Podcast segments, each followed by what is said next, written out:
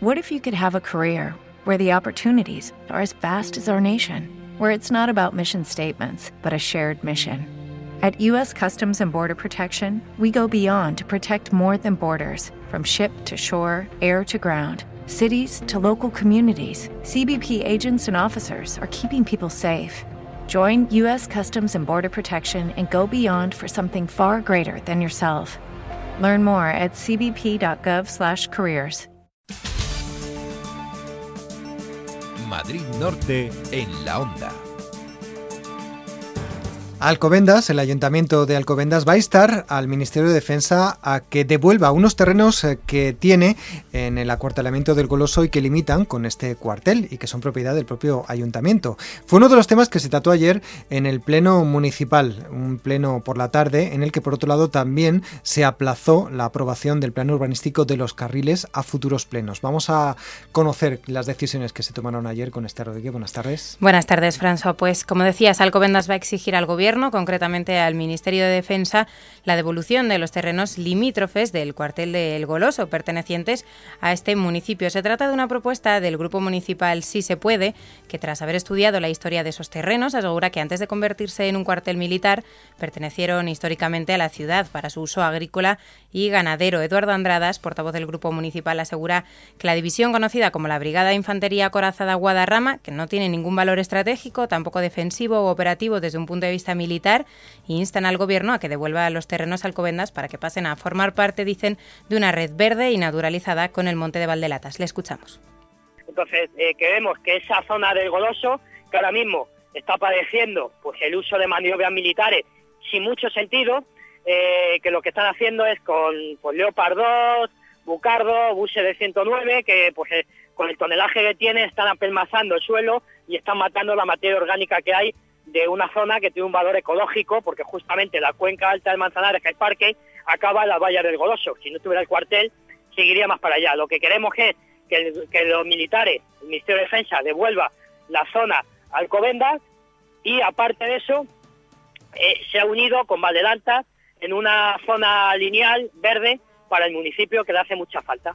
El alcalde de Alcobendas, Ignacio García de Vinues, apunta que en este, este asunto, que no es nuevo para ellos, ya que desde 2007 él mismo inició conversaciones para esta devolución de estos terrenos. Se compromete además a reunirse de nuevo con Defensa en cuanto haya nuevo gobierno.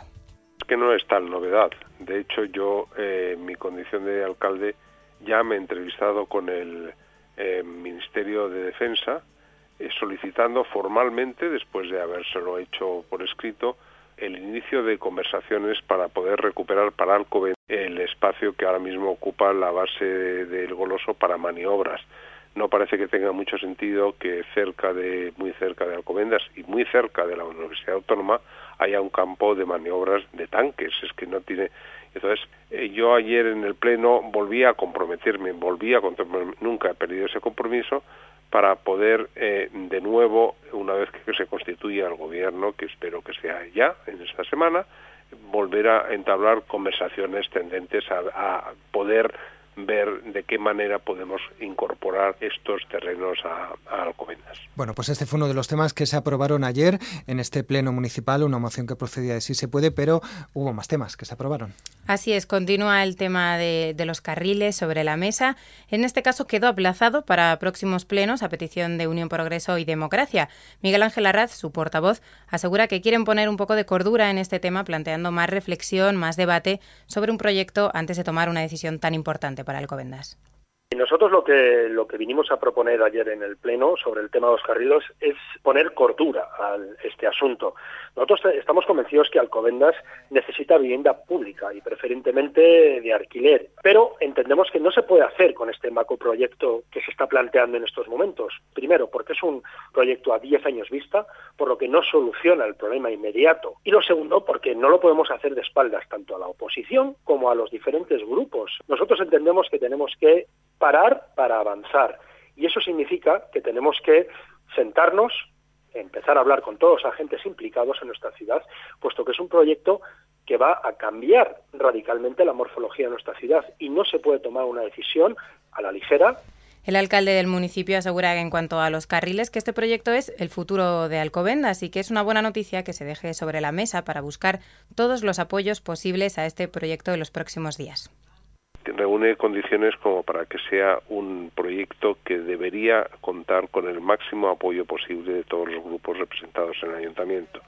Nos han pedido uno de ellos que requiere un poco más de tiempo para poder dar su apoyo o poder matizar de qué manera entienden que sería más conveniente desarrollar los carriles y por ello a mí me parece que es una noticia positiva la búsqueda de este consenso hayamos eh, llegado ayer a la conclusión de dejarlo sobre la mesa para que venga más reforzado esperamos en el próximo pleno. Bueno, pues un tema que se aplazó para próximos plenos buscando apoyo. ¿Otras decisiones que se tomaron en el pleno de ayer?